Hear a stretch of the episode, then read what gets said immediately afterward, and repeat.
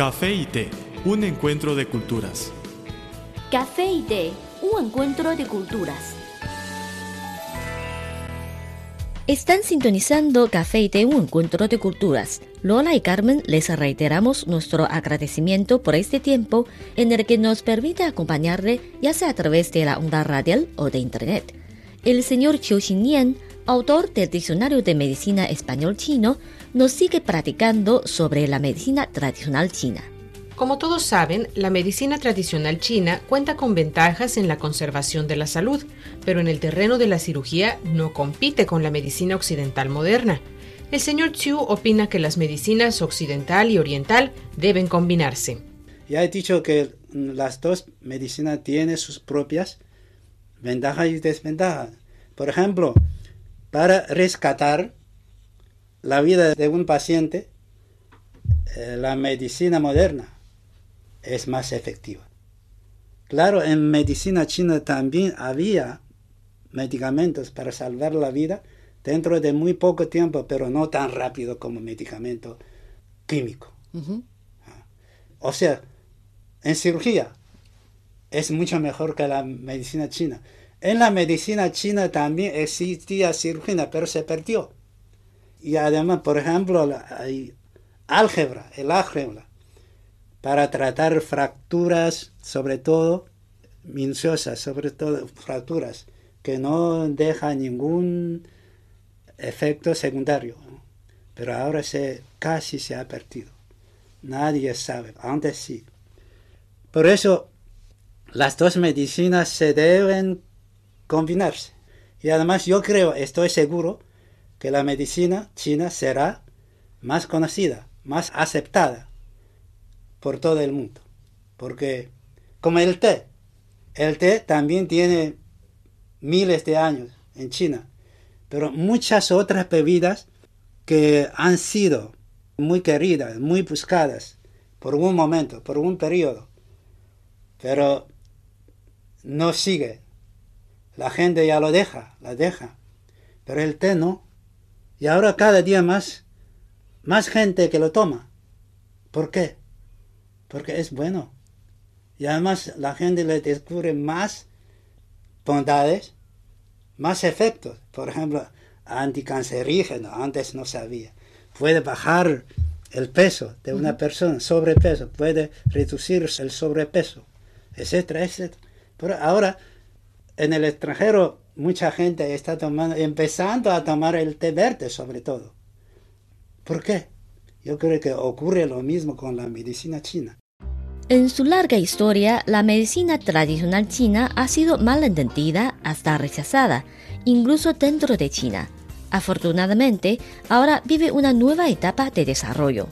Antes, la gente de la medicina occidental quería o trataba de rechazar la medicina china, incluyendo dos eh, ministros de salud pública del gobierno chino querían rechazar anular la medicina china. Antes, en el gobierno del Kuomintang, porque esos dos ministros habían estudiado la medicina occidental en el occidente. Cuando volvieron al país, querían acabar con la medicina china. Eso, eso claro, es, una catástrofe. Antes de la fundación de la nueva China. Sí, sí, sí. Pero ahora no, la situación es diferente. Es diferente y además el cuidado de la, o sea, la conservación de salud de la medicina china es muy buena. Yo tengo muchos datos. Si necesitan, si necesitan, si quieren, yo puedo escribirlo en español para que ustedes lo usen.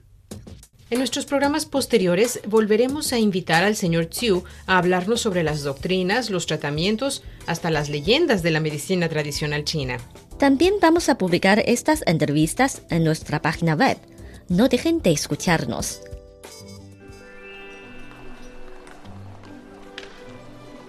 Había una vez una taza de café que rondaba sola por la barra de un restaurante.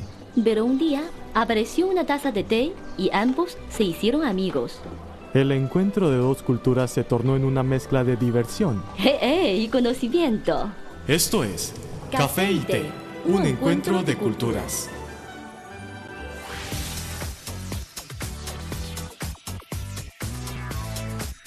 Visítenos en nuestro sitio web espanol.cri.cn.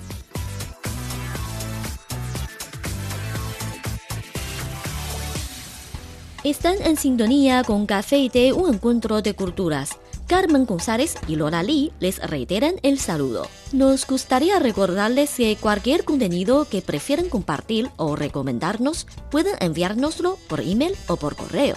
Con muchísimo gusto recibiremos sus sugerencias y comentarios. Aquí tienen nuestras vías de contacto.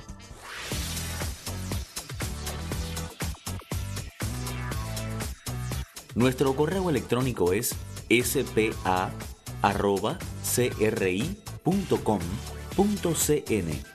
o bien puede enviarnos una carta a la siguiente dirección. Departamento de Español, Avenida San 16A, Código Postal 1040, Beijing, República Popular China.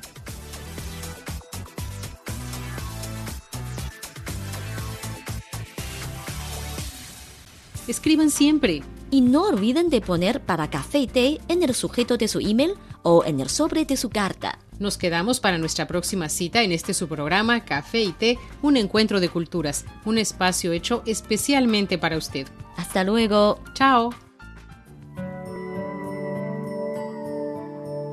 El café es una de las bebidas más populares de Occidente. El té es la bebida tradicional de Asia. En la actualidad, podemos degustar en un mismo lugar de sus distintivos sabores. Así como el café y el té, las culturas de Occidente y Oriente tienen sus similitudes y diferencias. En nuestro programa podrá conocer algunos aspectos interesantes que estimularán sus conocimientos. Esto es Café y té, un encuentro de culturas.